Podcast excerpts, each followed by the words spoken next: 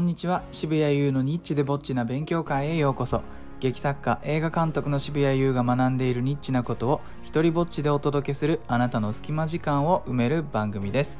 えー今日はですねあの自由に使っていいですよという本を出したらマーダーミステリーの原作になったというお話をしようと思います、えー皆さん知ってますか？マーダーミステリーって。僕はですね12年前に初めて聞きまして42年の人生の中で人によっては軽く40年出会わない、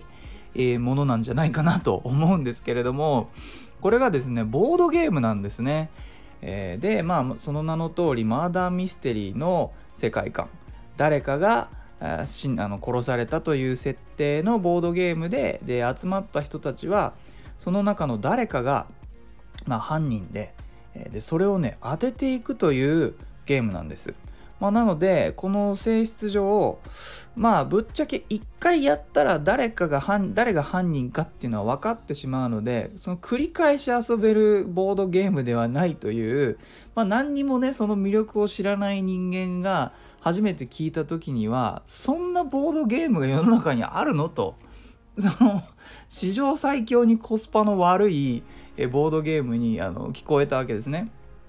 ところがですね、えーやってみたところ初めてやったのはなんだかクズ竜のなんとかっていうボードゲームなんですけれどもであの事前にねテキストをもらってで自分のキャラクターはこんな名前でこんな設定で、えー他の人間とはこういう関係ですよと。であなたはこの家に到着した時何時にはここにいて何時にはこんなことをして、えーその後こんな音を聞きましたみたいなこうまあ軽く流れとか、えーそのおそらく全体像の中で大事になってくる、まあ、あのイベントみたいなのを事前知識として、えー仕入れるんですね。でその紙を持ちながら他の登場人物に「あなたは何時どこにいましたか?」とか「えー何々のアイテム持ってますか?」とかっていう風なやり取りをあの普通にしながら会話してですねそれで、えー誰が犯人だかをこう推理していくというものなんです。でねやってみるとですねこれがなかなかあの面白くて、まあ、ドキドキもするし、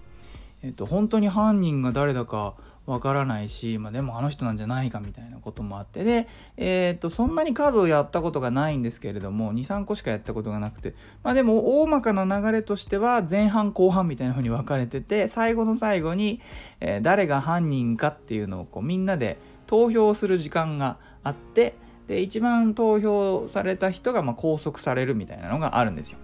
で、ゲームのその最終的な判定としてはちゃんと犯人を拘束できたかとかであとそれぞれのキャラクターにね目的があったりしてでそれぞれのものキャラクターの目的が達成されたかみたいな、まあ、いくつかのチェック項目があるんですけれどももちろん大きなポイントとしては犯人を捕まえられたかどうかみたいなのがあるわけです。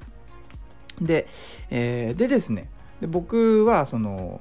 えーモノローグ集「穴」というこのラジオのねの終わりでもう死ぬほど言ってる 自由に使える本なんですよ。で一人芝居がたくさん入っている本でで自由に使っていいですよというその意味合いとしては、まあ、例えばあの演じたものを動画に撮って YouTube にアップするとかそれからまあそれこそスタイフのあの僕のフォロワーさんとかで、えー、とあの収録して朗読してね放送で朗読してる方たちもいるし生配信で使ったりとかラジオで読んでくれたりとかあとはまあ学校とかですねそんなとこで使われたり俳優育成に使われたりもちろんあの声優さんのね育成とかにも使われたりまあいろんなところで、まあ、好きに使っていいよって言った手前本当にいろんな使われ方をしている本なんです。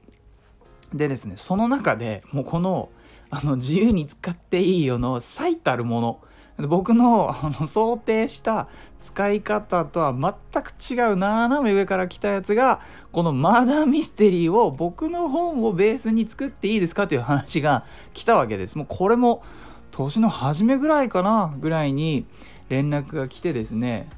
え？と。全然ダメではないけれどもできるの？みたいなことを思ったわけです。僕のその一人芝居の、えコレクションで別に殺人事件とかもないですし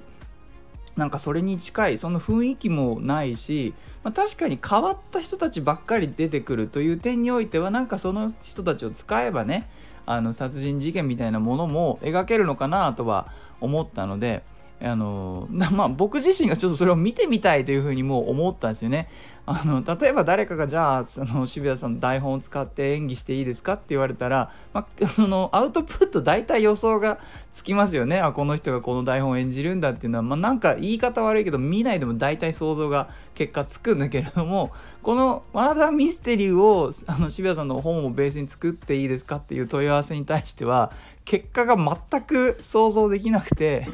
いいけどできるのぐらいしか思わなくて、えー、で、ぜひお願いしますって言ってね。で、あの、度重なる今年の緊急事態とかで、まあ、なかなか集まったりもね、できなくて、えー、で、まあ、ちょっと前に、ようやくそのいろんな隙間を縫ってですね、えー、何人か人を集めて、えー、やるという、まあ、みんなマスクしながら、マーダーミステリーってこう、結構顔の、あの、情報を見たりするの大事なんですよ。嘘ついてるかなとかあるから。それをね、マスクで隠されちゃうもんだから、いよいよわからなくなるんですけど、まあそんなマスクしながらね、えー、で、僕の本をベースにしたそのマーダーミステリーをやるという、その試作ですね、試しに作ったバージョンを、えー、いろんな人にまやってもらってテストプレイっていうんですけれども、まあ、テストプレイを重ねてより良いものにしていこうという1回目がこの間開かれて、えー、で、まあ、原作者ということでね、あの外せなかったんでしょう。僕も呼ばれて、えー、で行ってきました。それでですねこの設定がもう あの面白くてこれあの 事件の始まりはですね、まあ、僕が渋谷優が殺されたっていうところから始まるんですよ。であのなかなかここが僕は好きでしたね。あのなかなかいくらフィクションの世界とは言ってもそして僕はいろんなね人の生き死にとかまあ書くけれども自分が殺されるっていう設定のものに参加するチャンスってこれなかなかない。えー、なのでねあの冒頭であのそのモノローグ集穴を出した渋谷さんが2作目を執筆中にあの殺されましたみたいなとこから始まってもう愉快ですよそこから愉快ですで僕は一応その別の人物として、えそのマーダーミステリーに参加するんですよ。だからね、まあ、ややこしいっちゃややこしいのもあって、えーと、渋谷さんがこういう風に殺されたらしいとかこんな体勢で死んでいたとかねあの首から血をあの流れ流されてどうやらその前に毒を飲まされてとかまあまあいろいろこうデータがちょこちょこ出てくると その度に渋谷さんって言われるたびに俺かって思うんですけども、まあ、その作品の中では渋谷優っていう名前の、まあ、ある意味別人がね殺されたっていう設定で僕はその犯人を当てようと頑張るわけだからあのねすごく不思議な体験で。で作品自体はあのまあいろいろとまだ構造上の問題があってどうしても犯人が勝ちやすくなってしまったりどうしても一人の人に疑いがこう行きやすくなってしまったりっていうような、まあ、やってみるとこう分かってくるその何て言うんですかね脚本を書くのとは違いえー、こういう情報を出したら参加者はこの人を疑うであろうみたいなところのえー、まあ、ちょっとしたミスとかがいくつか重なると同じ人に疑いが集中してしまうとかあのやってみて見えてくる問題みたいなのねまあそもそもそういうのをあぶり出すための時間だったのでそんなことをね体験して非常にねこれは何て言うか舞台を作るのとか映画を作るのとかとは全く違った体験をすることができました。何が言いたいかというとですね最近いろんなこうまあ、本とかいろんなねものが世の中に出る中こう権利権利って言ってる時代がなんとなく終わりそうな気がしていてで僕はこの本を3年くらい前に出した時に自由に使ってもらったら一体どんな世界が見えてくるのか っていうことに興味があってねえ、でそれはすごく推しながらこの本をいろんなところに、プレゼンしてきたんですね。でその結果自分の予想とは全く違う世界が、見れたっていうのはとっても嬉しいし一つ大きな学びになったなと思っています、えー、最後にお知らせです。8月28日、えーと、次の土曜日ですね。の15時から執筆ライブというものをします。